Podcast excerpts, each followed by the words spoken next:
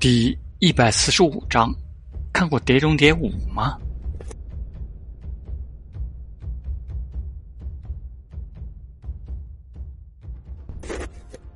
尼克微微眯起了眼睛，用肩膀蹭掉了溅在脸颊上的血迹。虽然表情没有什么变化，他的心里却是暗暗震惊。能在两秒钟内完成锁定目标到射击，这枪法已经不能简单的用好来形容了。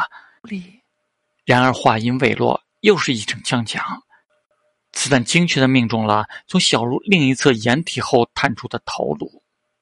原本莫洛斯是打算趁着同伴用生命换来的机会，迅速锁定对面狙击手的位置，结果对面狙击手的反应却是快的令人难以置信。一击之后，又迅速的切换了目标，毫无停止地开了第二枪。娜塔莎刺目欲裂，短短一分钟内。他的小队便阵亡了三人。该死！尤里·莫罗斯倒下。队长，我们应该请求支援。尼克旁边的另一名俄国特工死死地贴在掩体，向娜塔莎的位置大声喊叫：“能派遣的支援已经派出了，呼叫指挥部，目标 X 十三 Y 五幺，用烟雾弹覆盖。”指挥部收到，批准炮击，烟雾弹幕覆盖。爆炸声再次响起。灰白色的烟雾覆盖了前方区域，具备热反应的烟雾弹幕，即便是对方挂载了热成像瞄准镜，也能将其视线阻隔。松了口气的娜塔莎提着步枪，拉着江琛的衣领，正要站起来，而就在这时，意识到机会来的江琛眼神微动，一把捏住了他的手。娜塔莎还来不及反应，便被江琛擒住了双手。以不怎么雅观的姿势被狠狠地压在了地上。见状，那个压着尼克的俄罗斯人迅速抬枪对住了江晨，断手。冰冷的声音出口，同一时间，阿伊莎扣下了扳机，子弹毫无征兆地扯断了那俄罗斯人的右手腕，露出了渗人的白骨。那人还来不及发出惨叫，抓住机会的尼克猛地窜起，一把将他撞倒在地上。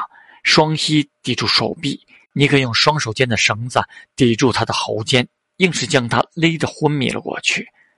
见那俄罗斯人不再动弹，江晨示意尼克替他包扎好再捆起来，这才看向了娜塔莎。只见这个被他骑在身下的乌克兰小妞满脸屈辱，拼命扭着侧脸，涨得通红。然而，无论他如何用力，都没有办法将双手从江晨的右手中挣脱。他怎么都无法想象，这个自称是商人的家伙，居然仅凭着一只手就将他两只手都死死的捏住。纵使他使出了吃奶的力气，也无法从中挣脱。行了，别浪费力气了。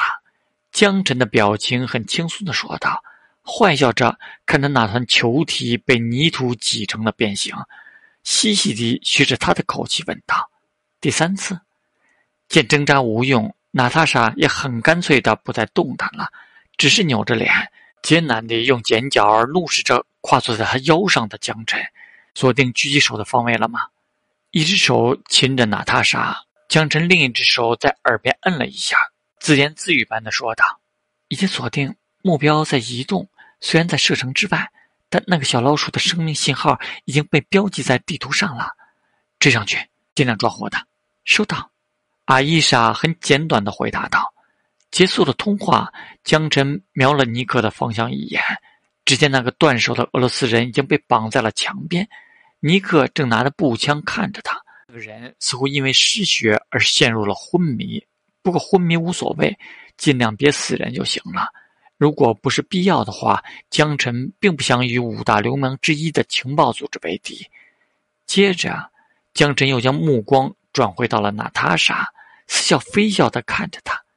那么现在该我审问你了。娜塔莎轻蔑的笑了笑。你就想从我口中问出一个字？那可不一定。江晨耸了耸肩，突然邪恶的笑了起来。将我的人已经去解决那个狙击手了，时间还有这么多，要不我们来点有趣的事情吧？我保证不会让你尽兴。娜塔莎冷笑的，那闭塞的眼眸写满了不屈。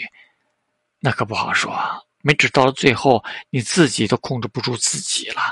江晨笑得非常邪恶。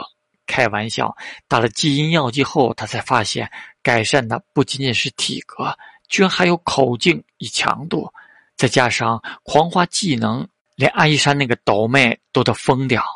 不过他也就是开玩笑罢了，他还没有精虫上脑到在这里那啥的程度。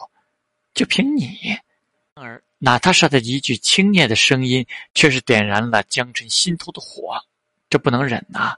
江晨顿时就不乐意了。行不行？要不待会儿让你见识下。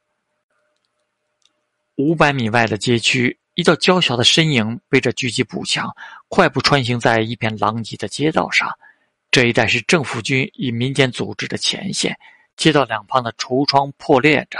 公路上随处可见的报废坦克与装甲车，远处的枪炮声隐约可闻。此时正爆发着规模不小的交火。压低身形，保持着飞奔的姿态，阿伊莎抬着右臂，那晃动的右臂上闪烁着淡色的荧光。狙击枪上的射电生命信号探测系统将侦测信号同步在了 EP 的地图上，而此时地图上的那个红点已经停止移动了。想来那个狙击手已经到达了备用狙击点，如果是直接击毙对方的话，只需要远远的放上一枪就行了。坐标已经暴露的狙击手与死人无异，不过如果是要俘虏的话，暂时的靠近过去了，离目标越来越近，阿伊莎飞奔的脚步也是渐渐的谨慎了起来。很快，他与目标的距离便拉近了只隔着一条街的长度，贴着墙边。阿伊莎打量了下街道的对面，那是一栋废弃的写字楼，旋转式的玻璃门已经碎裂，门口斜歪着一辆报废的装甲车。取下背后的狙击步枪，阿伊莎凑近瞄准镜，近距离对着大楼扫描了一下，确认了目标的具体位置。阿伊莎拔出了绑在腰间的手枪，缓缓地呼吸了一口气，随即猛地窜向了街道对面。猫着腰钻过了镶着玻璃碴的门，踩着轻盈的步伐，阿伊莎谨慎地向楼上摸去。一般来说，狙击手在进入状态后，对自身周遭情况的把握几乎会下降至零点。通常，对于这种单独行动的狙击手来说，见过地雷之类的玩意儿几乎是必不可少的。小心翼翼地顺着安全通道来到了五楼。在走廊的拐角处，他停下了脚步，顿了顿，他叹了口气，从口袋里摸出了一个 EMP 手雷，按下引信后跑了出去。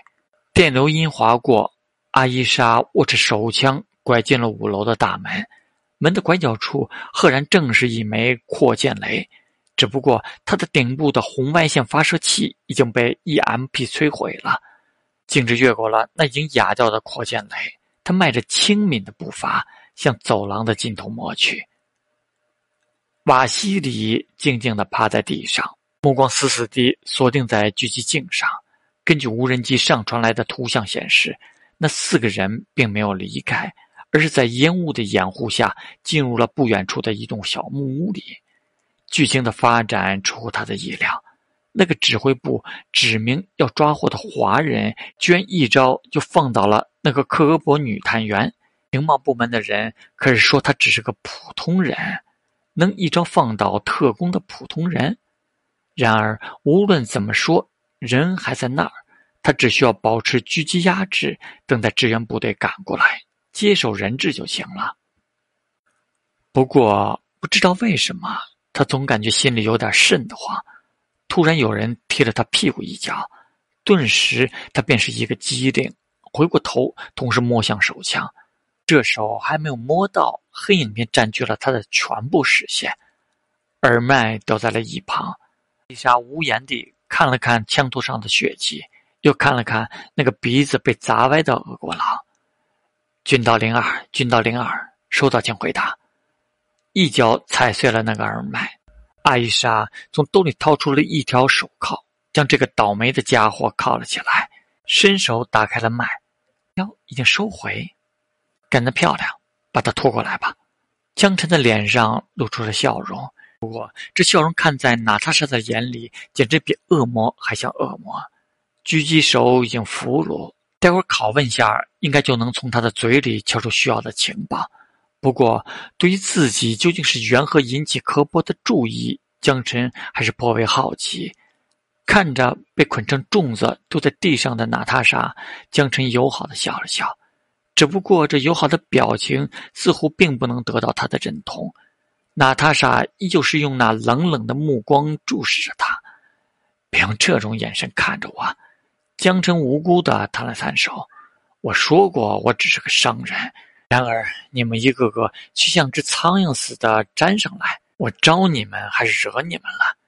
苍蝇，苍蝇喜欢粘什么？”娜塔莎冷笑了下。江澄闻言，先是愣了一下。随即笑出声来，你试图激怒我，这对你有什么好处吗？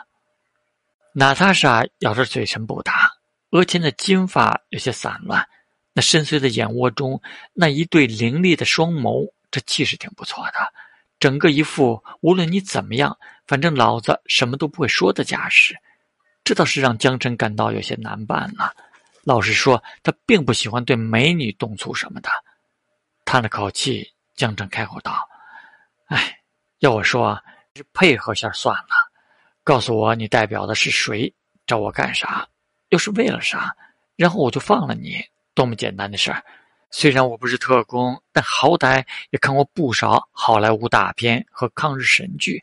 拷问什么的，没吃过猪肉，总见过猪跑吧？一个男人不准力道，你不就……你认为我会怕死吗？”依旧是那轻蔑的语气。为获得联合国授权的境外行动，为了祖国的荣誉，即便是死，他也不会承认自己的身份。江辰闻言再次愣了愣，捏着下巴点点头，说的也是，人是杀不得的。江辰不打算和柯克伯闹翻，可这情报撬不出来，该怎么办呢？这时，江辰像是想起了什么似的，拍了下手。不怀好意的冲着娜塔莎笑了笑，“你笑什么？”娜塔莎被江澄看得有些发毛，“没什么。说起来，你看过《碟中谍五》吗？”